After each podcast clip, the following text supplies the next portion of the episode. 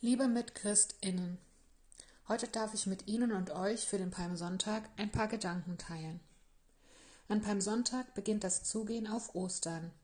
Ein zweites Ostern im Lockdown-Modus. Ein zweites Ostern in der Pandemie.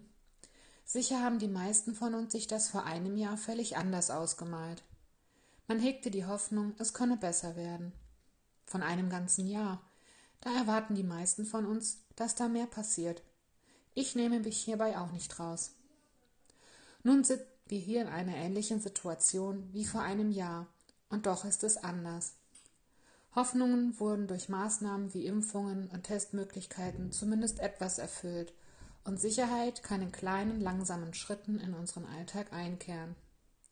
Solange halten wir aus, halten uns an die gegebenen Maßnahmen und Vorschriften, um ein sicheres und gutes Miteinander zu gewähren und die Pandemie, so gut es uns eben gelingt, zu bekämpfen. Es ist trotz guten Willens, gegenseitiger Unterstützung und Solidarität eine schwierige Zeit, und wer hat nicht solche Tage, an denen sie oder er denkt? Das Virus beherrscht meinen Alltag so sehr, es scheint hoffnungslos. Man hält eigentlich nur noch aus. Dieses Aushalten einer Situation kannten die Menschen damals in Israel sehr gut. Sie hielten die Unterdrückung der römischen Fremdherrschaft aus, erhofften sich jeden Tag Rettung. Viele Propheten vorher und zur Zeit Jesu sprachen davon. Sie sprachen von einem Retter, der den Menschen Hoffnung schenkt, Frieden stiftet, Enttäuschungen und Unruhen beseitigt.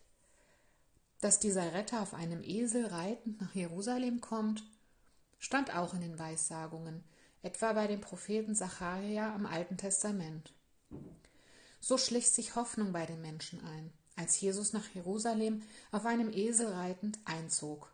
Sie feierten ihn, legten ihre Kleider aus und auch Zweige, sprachen Hosanna, was Hilf doch bedeutet. Sie wünschten ihm und auch sich Segen und erhofften sich Freiheit von dem Joch der Unterdrückung.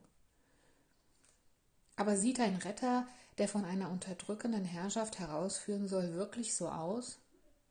Ohne Waffen, ohne ein edles Ross, ohne Leibgarde und auch noch jemand, der Arme, Verstoßene und Fischer als Freundinnen hat? Gescheiterte Hoffnung wird spürbar unter den Menschen. Durch Karfreitag und Ostern wissen wir, dass es anders gekommen ist. Jesus ist am Kreuz gestorben. Er hat nicht den Erwartungen eines Retters entsprochen. Alles hat seine zwei Seiten, auch die Freude und der Jubel. Jesus ging es, so glaube ich, um was anderes. Ihm geht es um das Füreinander-Dasein, füreinander einstehen, nicht um Krieg, so dass die Fremdherrscher vertrieben werden.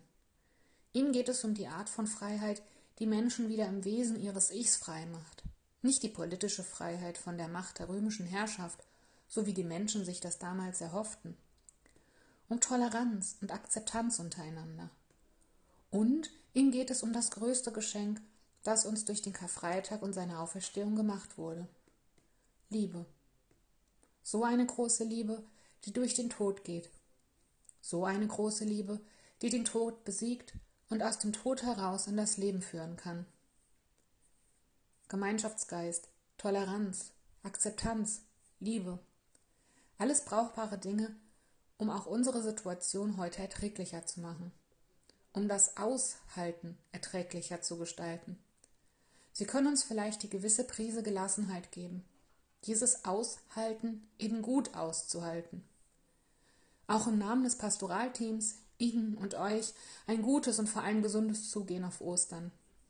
Ihr und eure Diana.